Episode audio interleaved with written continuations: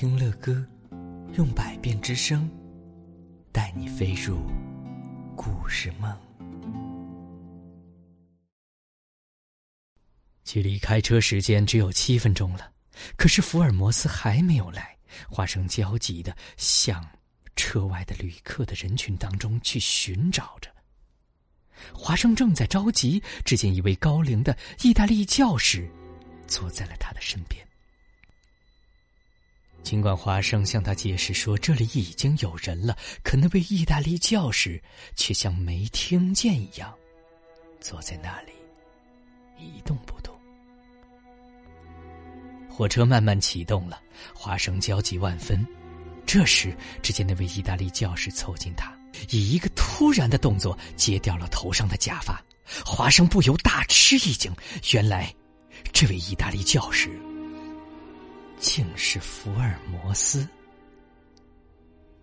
火车启动了，福尔摩斯笑着说：“嘿嘿，严密的防范依然是必要的。”华生向后望了一眼，只见一个身材高大的人猛然从人群中闯了出来，他就是莫里亚蒂。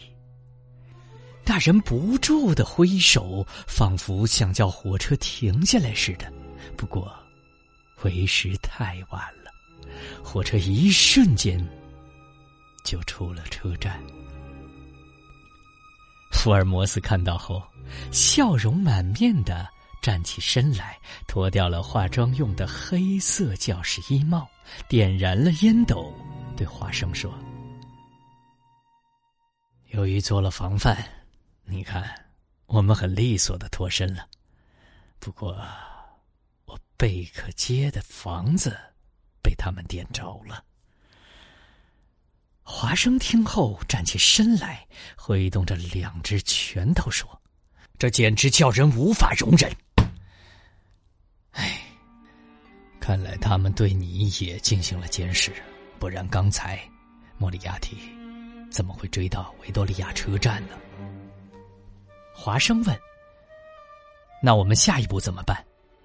福尔摩斯说：“没关系，我们中途从坎特贝雷站下车，然后做横贯全国的旅行，到达纽黑文，然后再去迪埃普。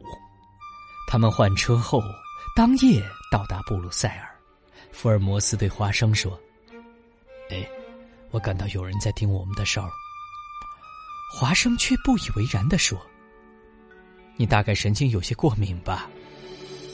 星期一早晨，福尔摩斯向伦敦警察局发了一封电报。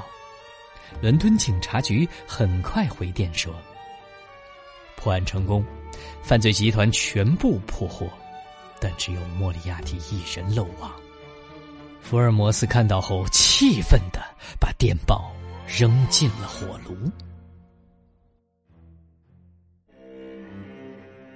他们离开了布鲁塞尔，取道去瑞士的万林根，那是个旅游胜地呀。山上白雪皑皑，山下却是春光明媚，一片嫩绿。福尔摩斯无心欣赏大自然的风光，而是对从他身边走过的每一个人，抱以警惕的目光，仔细打量着。因为第二天才有车。他们就住在山下的一家旅店里，旅店老板是个殷勤的老头他主动向他俩介绍山上有一家旅游胜地——莱辛巴赫瀑布。他俩看看天气尚早，决定上山去看看。正在他们沿着山边走时，突然一块大石头从右方山脊上坠落。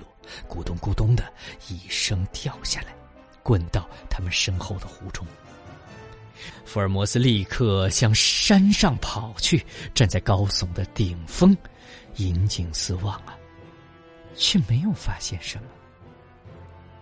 尽管向导向他保证，春季山石坠落是经常的现象，但是从福尔摩斯那严峻的脸上可以看出。他已经预感到了什么。正当他们要返回时，只见一个瑞士少年手拿一封信，顺小路跑了上来。华生立刻打开了那封信，原来呀，信是店老板写来的，说是店里来了一位英国妇女，突然得了疾病，要华生立刻回去一趟。一个医生的职责。是华生非回去看看不可。临走时，他把送信的少年留在了福尔摩斯身边。福尔摩斯安慰华生，叫他只管放心的去看病人，他还要在瀑布旁边稍待一会儿，并约他在预定好的地方相会。